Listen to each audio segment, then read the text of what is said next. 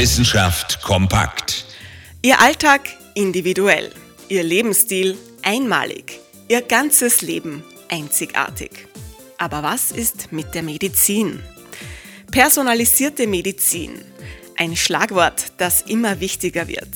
Behandlungen zeigen oft unterschiedliche Effekte, selbst bei dem gleichen Krankheitsbild.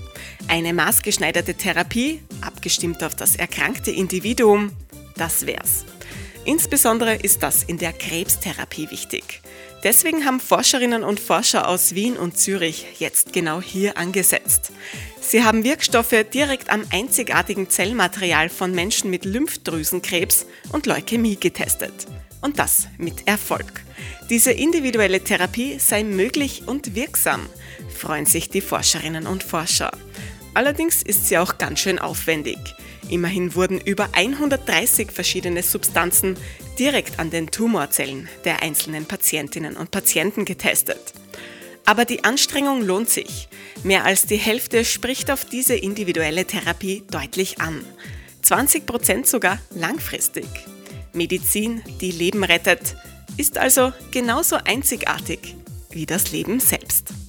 Interessante Themen aus Naturwissenschaft und Technik.